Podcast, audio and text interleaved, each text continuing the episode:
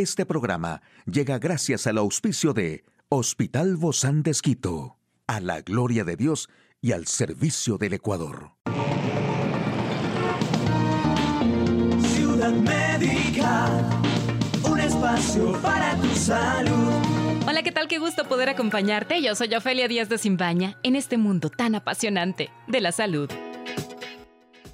Y también podemos hacer gárgaras con sal. Este es un remedio que ayudará muchísimo a mitigar el dolor de garganta. Y necesitas algunos simples ingredientes como un vaso de agua de 200 miligramos, media cucharadita de sal, calientas un vaso de agua, le añades esa media cucharadita de sal y mezclas hasta que se diluya en el agua. Espera a que baje un poco la temperatura y empieza a tomar pequeños tragos y a realizar gárgaras durante 20 segundos. Recuerda escupir y no tragar la solución.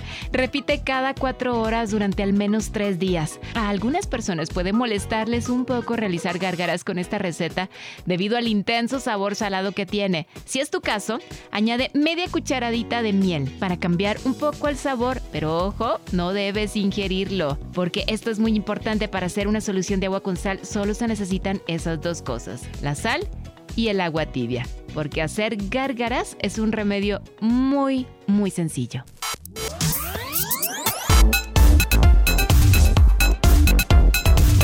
de la información más actual en el campo de la salud, posponer la alarma, ¿sí o no? ¿Qué es el síndrome de Asia, la enfermedad que afecta a las personas con implantes de senos? Un nuevo dispositivo detecta bacterias en las manos.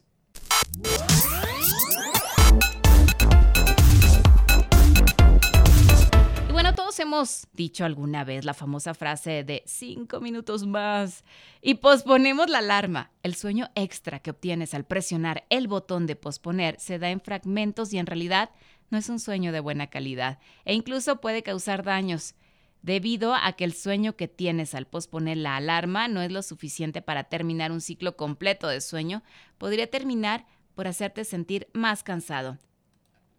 Las consecuencias van más allá de simplemente retrasar el comienzo de tu día. Puedes experimentar inercia del sueño, lo que afecta a tu juicio, memoria y reacción. Ese pequeño fragmento de sueño se le conoce como snooze y no se recomienda practicarlo. Mejor ve a la cama lo suficientemente temprano para que cuando suene tu alarma te sientas listo para despertar. Para romper el hábito de posponer la alarma, concéntrate en la razón por la que la programaste. También puedes intentar colocar el despertador lejos de tu cama, así tendrás que levantarte.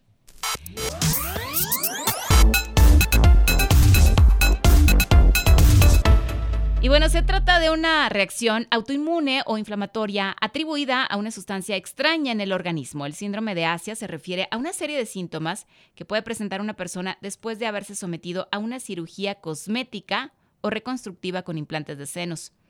Los síntomas que se presentan suelen ser confundidos con los de otras enfermedades, ya que son muy comunes, por lo que es necesaria la evaluación de un cirujano plástico, un mastólogo o un especialista en reumatología para determinar si el síndrome de Asia está presente o no en el cuerpo, además de que no existen exámenes de laboratorio que lleven al diagnóstico específico. El síndrome de Asia es considerado una reacción poco frecuente. El riesgo de desarrollar una enfermedad autoinmune después del procedimiento quirúrgico es del 0,8%. En casos graves, su tratamiento es la extracción de dichas prótesis, pero con el diagnóstico por el especialista, que es reumatólogo, el tratamiento suele inclinarse a la toma de medicamentos inmunosupresores.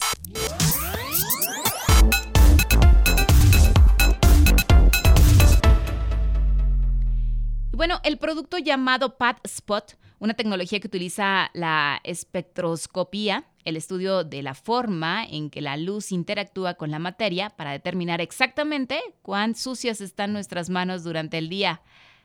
Spot acaba de finalizar el programa de mentoría de startups Tech Stars en Nueva York y está en camino de obtener más fondos. La tecnología podría proporcionar un activo poderoso para las empresas que dependen de mantener sus lugares de trabajo libres de bacterias. Actualmente, algunos instalaron su producto en granjas, instalaciones también en empaquetado y restaurantes dentro de los Estados Unidos. Y desde el comienzo del año eh, se dijo que PatSpot ha escaneado más de 45 mil manos Los cofundadores esperan convertir su producto en la forma de regulación sanitaria de facto en hospitales, restaurantes, aeropuertos y escuelas.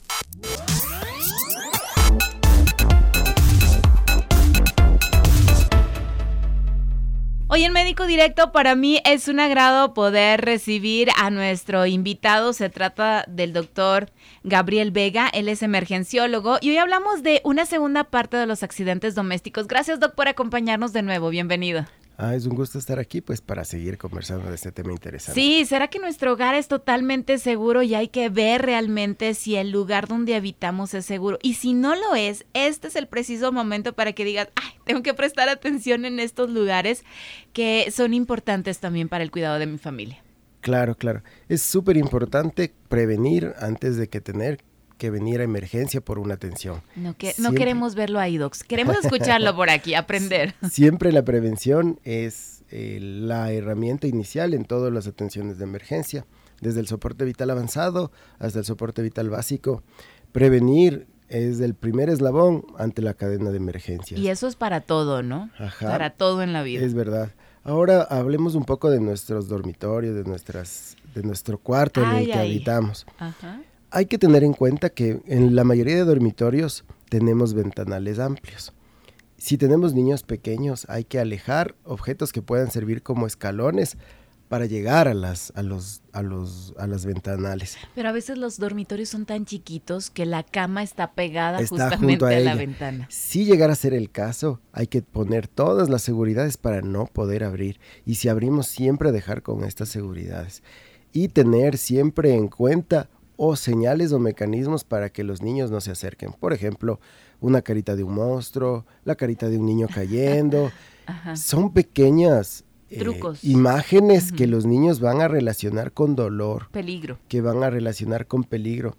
Nos- los niños eh, pequeños todavía, como dije, de 2 a 4 años, todavía no entienden bien el riesgo, todavía son muy, son muy valientes ante las situaciones Ujú. por su etapa de exploración y ellos no entienden todavía muy claro lo que es el dolor y las, las causas y las consecuencias. Entonces es súper importante que a través de un monstruo, una caída, un dibujo feo, lo que sea, que el niño asocie con, con peligro, Peligro. con maldad, hay que hacerlo para los niños. Evitar que nuestras conexiones eléctricas estén sobrecargadas. Ejemplo, una regleta de con 5 toma corrientes está tomado, puesto un adaptador para poner otros 5 más. Y están 10 adaptadores eléctricos. Hay riesgo de incendio, riesgo de electrocución, riesgo de quemadura. Eh, si las superficies son resbalosas como parquet, mármol, etcétera, pues utilizar alfombrillas, alfombras que aparte de ser decorativas sean seguras para nuestro Ujú. Y hay estos como pegas, ¿verdad? Que se Ajá, adhieren para que, que la alfombra no se mueva. Ajá. Igual los niños pequeños deben ser protegidos las esquinas de los, De eh, los muebles las orillas, con adaptadores, mesas. Ponjas que pueden ser de colores, que pueden ser del mismo color. O sea, tratar mientras nuestros hijos crecen que la seguridad sean de según su edad. Obviamente no va a ser un niño de 10 años a un niño de 4. Yo recuerdo que cuando mis pequeños estaban gateando, yo tenía un letrero al entrar a la casa, niño gateando a favor sacarse los zapatos porque puede traer de todo, ¿no? Claro, es verdad, ¿no? O sea, eso es una, es parte del crecimiento y es la parte una de las más importantes. Pero sí es verdad, hay que prevenir de esa manera las infecciones gastrointestinales. Y hasta para pasar. nosotros mismos, ¿no? Para acordarnos nosotros como padres también que tenemos un niño en formación en etapa de, de gateo. Deberíamos hacerlo en cada etapa de la vida, ¿no? Así es. O sea, es súper importante adaptar nuestra vida a nuestra seguridad. Tal vez suena muy alarmista, pero evitaremos las venidas a la emergencia, Sí. el gasto económico, la rehabilitación y el gasto eh, que implica eso. Porque si multiplicamos por todos los hogares ecuatorianos de más o menos 17 millones de personas, disminuiremos mucho la atención por ese tipo de accidentes y las venidas de emergencia. Hay una Ujú. canción muy, muy famosa que cantan los niños para aprender a no saltar sobre la cama, ¿no? Y Ajá. salen unos muñequitos saltando y se cae un muñeco, se cae un monito y luego se cae el otro. Y, y están, esa es una canción para advertir a los niños de no saltar en la cama. Pero ¿qué hacemos frente a esto, Doc? Bueno, eso, el, Porque son el golpes, ¿no? Que crecimiento, llegan también. Claro, en el crecimiento, una de las situaciones es buscar un lugar para que puedan hacer ellos eso. O sea, por ejemplo, tener un cuarto de juegos o en su dormitorio. o ahora hay camas que son más bajas de las habituales, Ajá. que son de altura menor, que son diseñadas para Casi eso. están en el piso. Casi Nada más están está en el, piso, está el colchón y están sobre camas a centímetros. Ahí sí. Excelente. Puede ser una de las alternativas. Podría ser la vigilancia cercana, que debe estar siempre alguien mientras ellos juegan. Ay, Doc, pero esos tratar- accidentes siempre pasan. Pasan, sí, sí, pasan. Por La más que uno situación esté es, ahí. claro, pasa. La, la situación es que sean prevenidos, o sea, que sean menores del riesgo antes que, que eso, porque en verdad siempre va a haber un riesgo. A mí algo que me pasó y estando yo ahí doblando la, la ropa en la cama, mi bebé gateaba por atrás de mí y según yo estaba atenta, pero se me se cayó. Claro. Se cayó de la cama. Entonces pasan estas Pasa. situaciones. Estamos hablando de la, la habitación, los cuartos, ¿no? Los dormitorios. Pasan, pueden pasar, pero deben ser prevenibles. O sea, si sabemos que nuestro niño es muy activo, barandas, de esponja en el piso, para que si hay la caída sea menos. O sea, ¿Es verdad que son como puede, esponjas cuando están más No, chiquitos? No, es que son verdad. como los niños, no, los niños, si bien tienen un poco más de cartílago en sus huesos, pero se puede fracturar, puede sufrir trauma craneoencefálico. No, no es verdad que los niños, una déjale nomás ya que se levante y se limpie. Sí hay que evaluarlos, sí hay que verlos, pero no, no es verdad que son como cauchito, que son como plástico. No, no.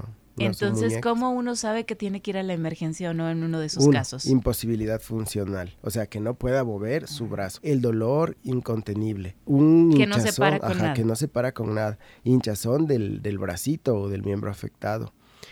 Y, eh, y eh, la deformidad evidente. Entonces hay que ir. Y también, ¿no? O sea, si un niño cae, no es lo mismo que caiga, caiga de una silla que caiga de 4 o 3 grados, es más intenso, más, pro- más, más grave. Si cayó de nuestra cama o cayó de sus camas adaptadas, va a ser otra cosa diferente. Otro lugar también importante es el patio. A veces donde hay la mascota también. Ajá.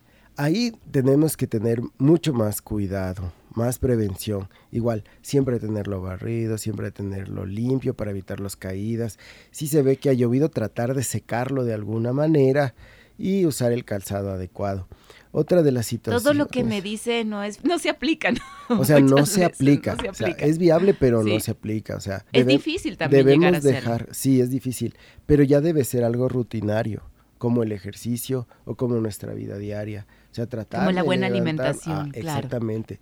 Tenemos que tratar de acostumbrar a nuestro organismo a hacer estas actividades que van a van a repercutir en verdad, uno en, en nuestra salud y ot- otro en nuestra economía y otro en nuestro bienestar. Entonces, no es lo mismo venir a emergencias, pasar unas horas, la sutura, el dolor que conlleva, La preocupación. la preocupación de que vaya a estar sí. grave, vaya a estar no. En ciertos traumatismos necesitamos hacer una tomografía, es un otro examen que también se necesita. No, no, no, definitivamente hay que hacerle caso, Doc. Hay que hacerle es. caso. Ajá, Estamos hablando del patio, Ajá. ¿no? Igual, si tenemos las mascotas también son otro factor que pueden interferir. Entonces, siempre las mascotas debemos ver el temperamento de nuestras mascotas, cómo se reacciona con los con los extraños, cómo reacciona con nuestros hijos, cómo es el comportamiento de esta mascota y ¿Qué su tipo de temperamento. mascota también es? Ajá, sí, ¿Qué raza? exactamente. Entonces, ese tipo de situaciones también ayudan a evitar los accidentes en casa, que debemos tener en cuenta. Igual en el patio vamos a tener un arco de fútbol o alguna cosa, pues tenerlo en las mejores condiciones, que no tengan bordes que sobresalgan. Entonces, son pequeños detalles que pueden evitar muchas lesiones a nuestros vecinos o a nosotros mismos. Así es, definitivamente hay que estar al pendiente para evitar todos estos accidentes domésticos. Le agradezco muchísimo, doctor Gabriel Vega, emergenciólogo del Hospital Bozán de Esquito, por haberme acompañado. Muchísimas gracias a usted y pues que tenga un buen día. Ah, igualmente para todos, por favor, ojo, ojo con todos nuestros lugares dentro del hogar. Hasta la próxima. Un espacio para tu salud. Puedes escuchar de nuevo este programa en hcjb.org. Este programa llegó a usted gracias al gentil auspicio de Hospital Bozán de Esquito, a la gloria de Dios y al servicio del Ecuador.